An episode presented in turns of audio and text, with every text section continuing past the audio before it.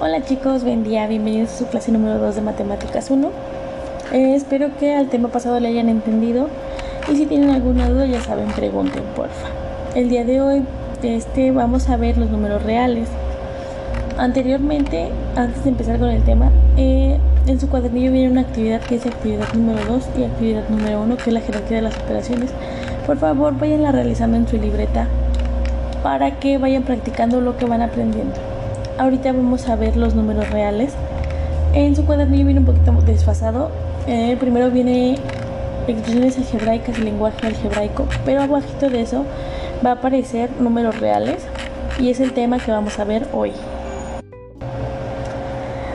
Para empezar, números se llama todo símbolo o conjunto de símbolos que expresan una cantidad con relación a la unidad de un objeto o persona. Nuestra numeración llamada arábiga fue desarrollada en la India e introducida en Europa a través de España por los árabes. ¿Recuerdan qué sistema de numeración utilizamos? Yo se los dije en la primera clase de, de bloque cero y el sistema de numeración que utilizamos es el decimal, ya que es de base 10 y los símbolos van desde el 0 hasta el 9 y los llamamos dígitos.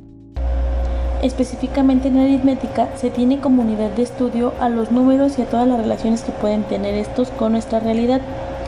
Para estudiarlos los clasificaremos de acuerdo a sus características y uso separándolos en distintas categorías que llamaremos conjuntos.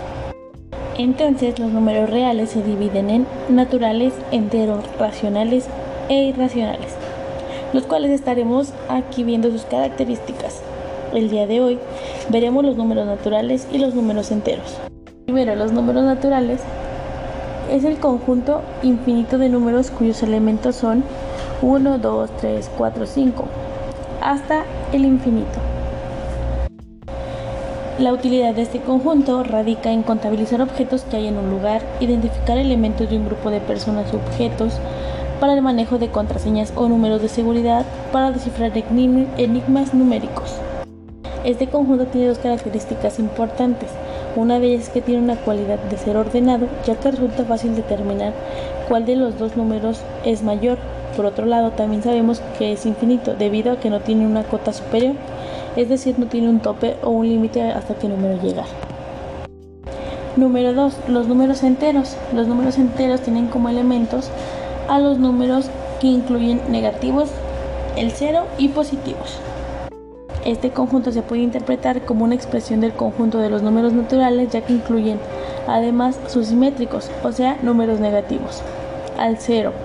El cero es un elemento neutro ya que no es positivo ni negativo, sirve como referencia para separar dichos elementos. Los números enteros son empleados para indicar ganancias, números positivos o pérdidas con números negativos de algún objeto o bien en el área de finanzas se suelen representar los números negativos en color rojo, indicando deudas, y positivos en color negro, siendo estos bienes a favor. Chicos, esto sería todo por la clase de hoy. Si tienen alguna duda, háganmelo saber. Mañana o en un momentito más les subiré una imagen donde les pondré las letras que representan cada uno de estos conjuntos de números.